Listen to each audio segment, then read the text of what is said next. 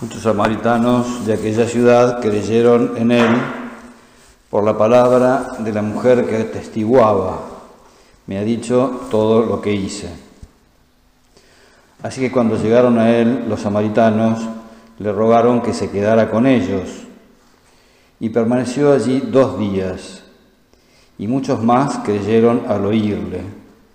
Y decían a la mujer, no creemos ya por tu palabra, pues nosotros mismos lo hemos oído y sabemos que este es verdaderamente el Salvador del mundo. O sea que el, fruto de aquella, del, trabajo de aquella mujer sí que fue un fruto inmediato. Ella fue la que sembró bueno, y, vio el fruto de, sus trabajos. Em, y les dicen, no creemos ya por lo que nos has dicho, sino que nosotros lo hemos visto, nosotros lo hemos oído. Eh, nosotros tenemos también eh, una experiencia, ¿no? Eh, qué interesante que es que cada uno de nosotros tiene una experiencia y cada uno de nosotros tiene una historia personal. Nuestra fe está fundada, por supuesto, es, el regalo sobrenatural, es ese regalo que Dios nos hace, pero también está fundada en el testimonio de otras personas, el testimonio de personas que queremos, de nuestros padres o de amigos o de gente que nos ha mostrado realmente. Eh, dónde está el bien y cuáles son las cosas buenas. ¿no?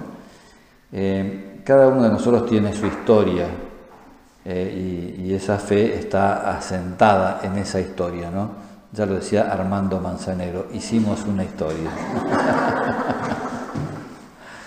el Señor puede decir que hizo una historia con cada uno de nosotros, ¿no? Em, bueno, eh, y esta historia termina bien. Em, se preguntaba Chevrot, ¿qué habrá sido de la samaritana? Porque vieron que, por ejemplo, Jesús hizo muchos milagros en Cafarnaún y en Bethsaida, ¿no?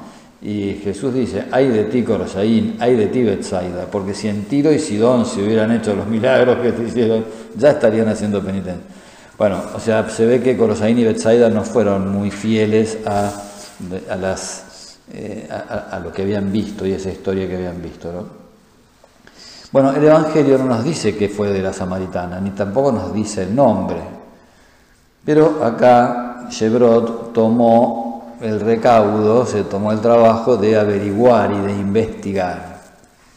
Entonces, ¿qué es lo que se sabe de esta mujer? No hay ninguna historia oficial, no hay ninguna, ningún documento que diga cómo se llama, ningún documento oficial, podríamos decir, de la iglesia, pero hay sí testimonios que se han ido este, mm, transmitiendo por la tradición, ¿no? Bueno, son historias que se han ido comentando a lo largo de los siglos.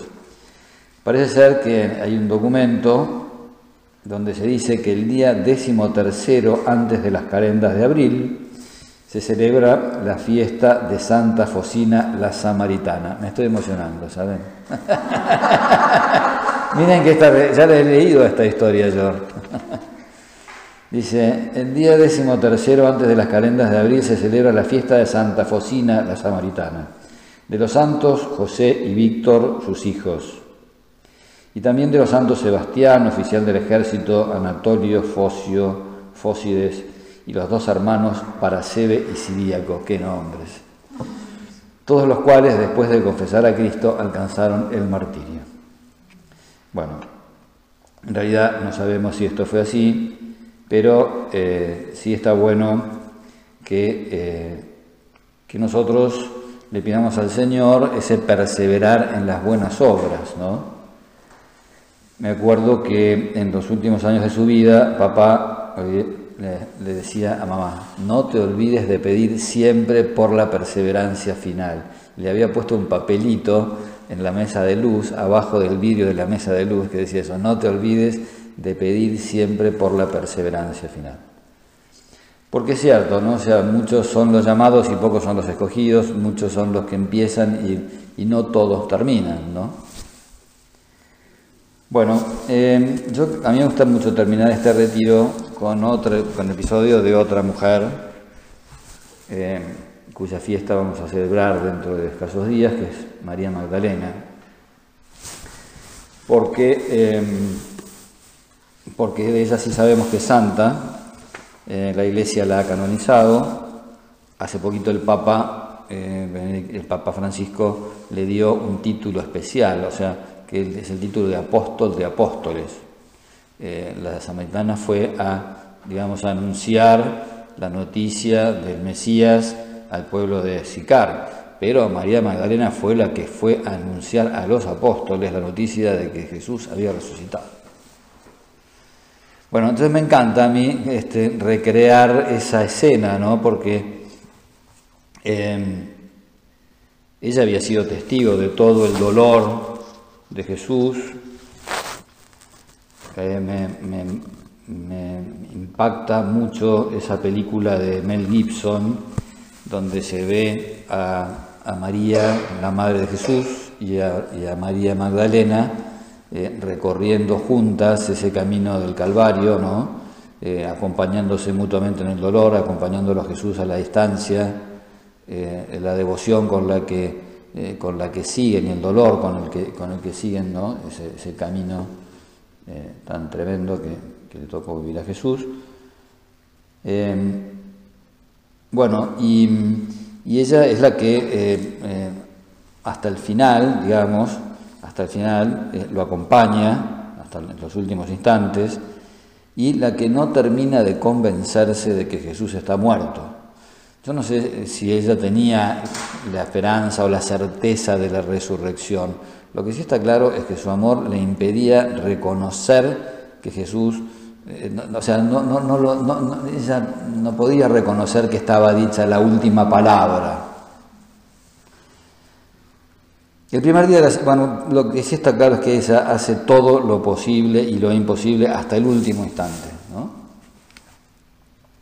El primer día de la semana, muy de mañana, cuando todavía estaba oscuro, María Magdalena fue al sepulcro y vio removida la piedra del sepulcro. Ya antes eh, hay distintos relatos de este Evangelio, ¿no es cierto? en otro de los relatos dice que iba ella con otras mujeres y que eh, se iban preguntando en el camino, ¿quién nos va a remover la piedra? Ellas sabían que había un obstáculo insalvable, sabían que había una custodia que habían puesto los romanos.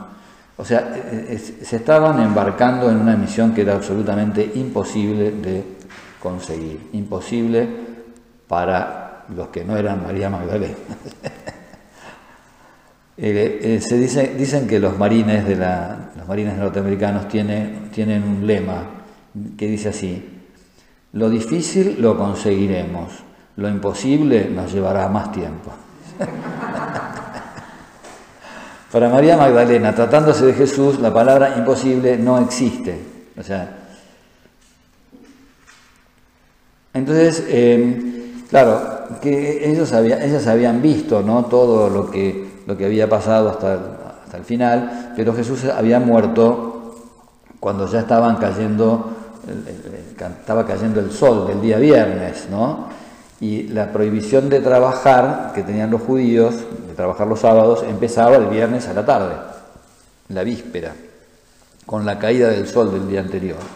Entonces ya no les dio tiempo para hacer ese trabajo que consistía en ungir el cuerpo de los difuntos, así lo hacían los judíos, ungían el cuerpo de los difuntos con unos, unos perfumes y envolvían el cuerpo en unos lienzos.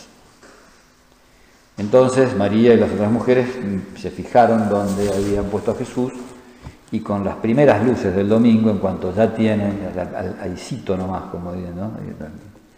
eh, el primer momento que, tienen, ahí van a, cumplir con esa misión de, piedad y de cariño. ¿no?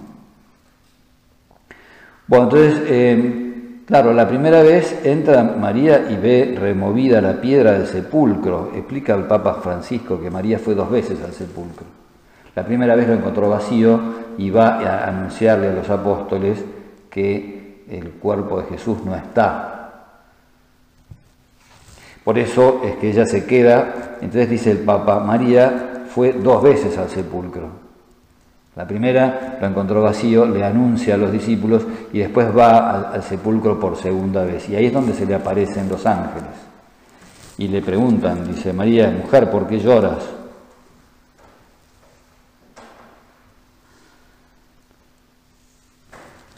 María estaba fuera en pie, llorando junto al sepulcro. Mientras lloraba, se inclinó hacia el sepulcro y vio a dos ángeles de blanco sentados, uno a la cabecera y otro a los pies donde había estado sepultado el cuerpo de Jesús. Ellos le dicen, mujer, ¿por qué lloras? Les respondieron, porque se llevaron a mi Señor y no sé dónde lo han puesto. Dicho esto, se volvió hacia atrás y vio a Jesús en pie, pero no sabía que era Jesús.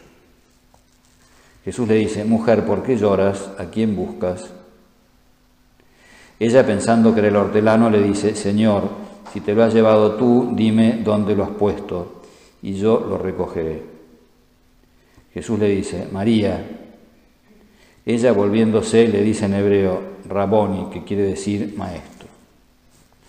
Eh, comentaba eh, el Papa Francisco, ¿no? Qué bueno, ¿no? Eh, María lo reconoce a Jesús cuando, cuando Jesús pronuncia su nombre. Primero dice, mujer, ¿por qué lloras? Y después le dice, María. Y ahí, yo no sé por qué Jesús, después de de la resurrección es como que, bueno, seguramente tenía una apariencia distinta ¿no? de, la, de, la, que tenía eh, antes de su muerte. ¿no? Les cuesta reconocer a Jesús. Cuando, le, cuando pronuncia su nombre, ella lo reconoce y le dice, maestro, y se arroja a sus pies. Jesús le dice, no me retengas porque todavía no he subido al Padre. Em, algunos eh, piensan como que el Señor no quiere que lo toquen, ¿no? A mí me parece como bastante inhumano eso. A mí me suena más bien, esta es una interpretación mía, ¿no? Como diciéndome, María, yo me tengo que ir, por favor no me la hagas tan difícil. no me la hagas más difícil de lo que ya es. Además, como diciendo, tenés que ir a avisarle a mis hermanos, ¿no? O sea, hay que, eh, esto podríamos decir como que esto es urgente, ¿no? Esto es urgente. Pero ve a mis hermanos y diles que subo a mi Padre y a vuestro Padre, a mi Dios y a vuestro Dios. Fue María Magdalena a anunciar a los discípulos, he visto al Señor y que le había dicho estas cosas. Bueno, ¿por qué me gusta terminar el, retiro con esta, con esta escena? Porque esta es una escena que nos muestra el dolor y nos muestra la alegría, que nos muestra eh, eh, la, desesperanza y que nos muestra la, esperanza. Eh, Cristo es nuestra esperanza. Y en la vida del cristiano muchas veces pasa que ah, tenemos muchos momentos en los cuales estamos como desesperanzados o desesperados.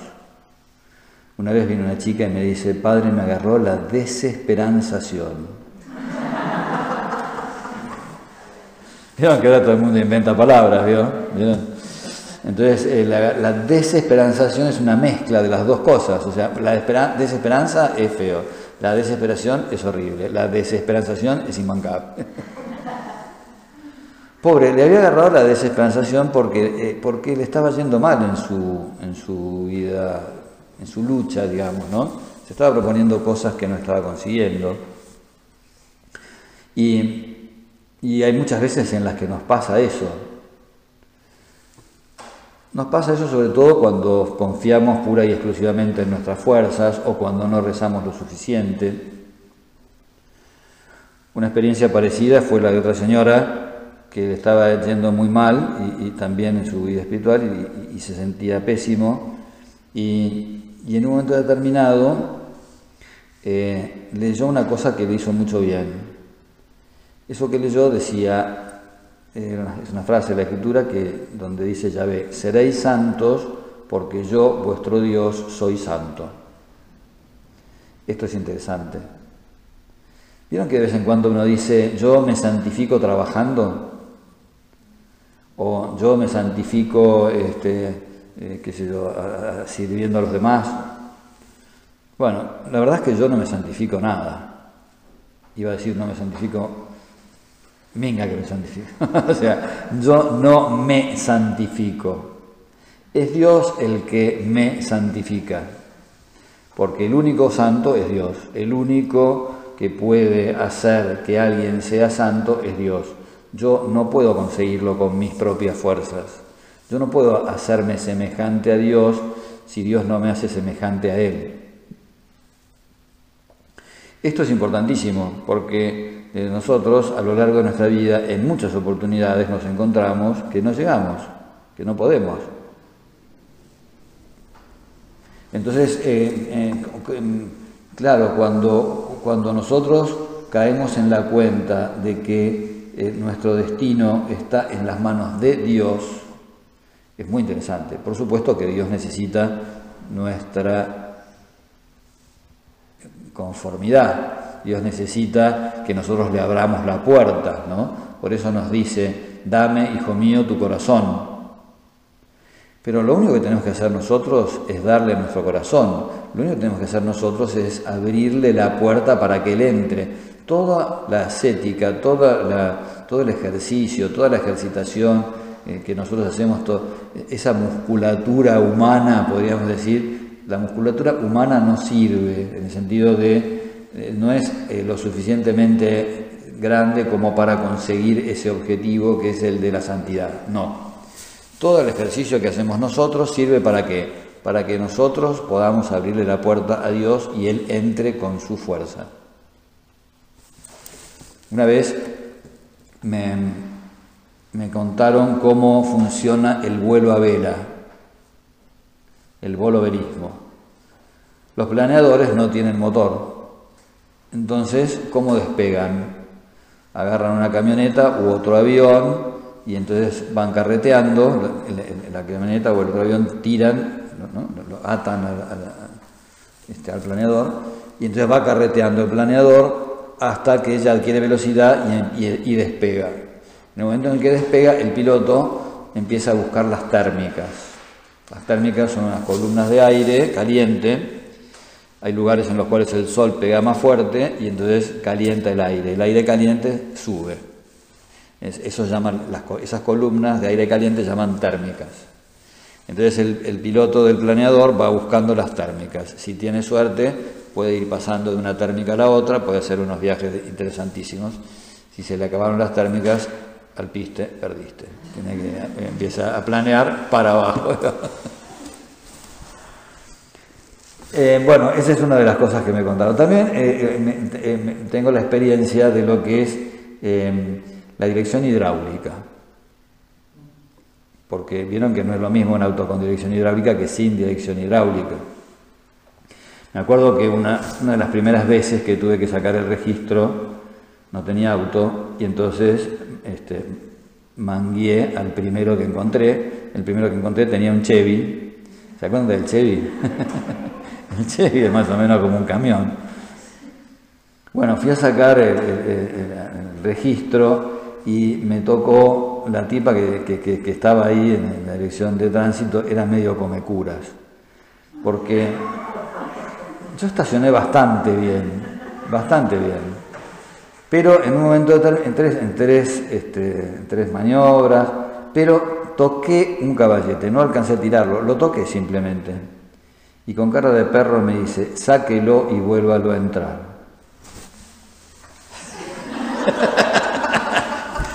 Creo que nunca hice tanto bíceps en mi vida como sacando y volviendo a entrar el Chevy, ¿no? Porque no tenía dirección hidráulica. En cambio tenía un amigo, ¿no? que en, aquella muy banana mi amigo, el tipo tenía un auto con dirección hidráulica y entonces el tipo ponía el codito acá, ¿no? arriba de la, de la, de la ventanilla y con, esta con la otra mano iba el tipo dándole al volante acá con la, con la palma de la mano, ¿no? Así. El día y la noche. Bueno, hay gente que piensa que la vida espiritual es como estacionar un Chevy. es decir, hay gente que se la pasa con los dientes apretados, ¿vieron? Tensos, ya, hablamos un poquito de, las personas que son así tensas en su vida espiritual y que tensionan a los demás.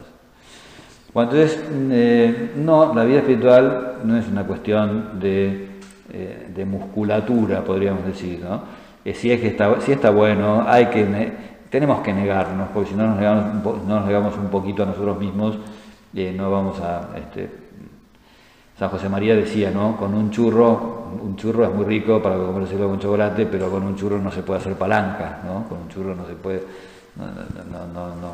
no, vencemos los obstáculos, es, cierto, necesitamos ese ejercicio, ¿no? Pero, pero ese ejercicio no es, eh, no es, en eso no consiste la santidad, eso es una preparación para la santidad, es una preparación para recibir la acción divina. Por eso eh, no es que nosotros, porque es cierto que Dios nos dice, Jesús nos dice, no sed perfectos como vuestro Padre Celestial es perfecto, ¿no? Ahora, esa, esa perfección que nos pide el Padre Celestial consiste en que nunca se nos puede eh, pasar ninguna, no se nos puede pasar nada, que siempre tenemos que ser impecables, significa que siempre tenemos que terminar todos los trabajos hasta el final. Bueno, no es para tanto. A mí me divierte mucho la anécdota de Pachi, siempre la cuento. Pachi era un vasco. Pachi es, eh, el, apelativo de Francisco Javier. Casi todos los vascos se llaman Pachi. Bueno, casi todos, hay muchos. Otros le dicen Chavi, otros le dicen Chema, bueno, todos, este, con el TH con muchos con eh, bueno, entonces vieron que los vascos tienen fama de, primero tienen fama de, cabezotas, ¿no? Pero también tienen fama de ser muy fuertes. Y, por ejemplo, una de las competencias que hacen los vascos es eh, ver quién levanta la piedra más grande, más pesada. O también, por ejemplo, agarran, atan una piedra enorme a un buey y entonces el buey tira de la piedra y el vasco tira del buey. Entonces, e, es todo así, digamos. Bueno, Pachi era un vasco que se había propuesto unir a nado Bilbao con Montevideo. Oyeron bien, Bilbao con Montevideo. Entonces, sale Pachi de la ría de Bilbao nadando con todas las fuerzas bueno, este, va llegando a la isla de la Ascensión, ahí en medio del, en medio del Océano Atlántico. Venía con una lanchita, la lanchita le hacía también de, venía un asistente ahí, ¿no? Que lo, venía este, por si le agarraba algún calambre, alguna cosa así, para darle de vez en cuando un poquito de alguna comida, algo así, ¿no? Asistirlo. Bueno, cuando llega al norte de Brasil ya venía un poco cansado y eh, viene bajando, ¿no es cierto?, por las costas de Brasil, llega a Río Janeiro, eh, llega a La Paloma. Cuando estaba en Carrasco, ya estaba un, poco cansado y ya veía a los yorubas que estaban en la rambla, ¿no? en Positos, y le gritaban, Pachi, Pachi, Pachi. Y entonces en Carrasco el tipo dice, le dice al, de la lanchita, le dice, uy, yo no voy a llegar, no voy a llegar, qué vergüenza, yo me vuelvo, dice.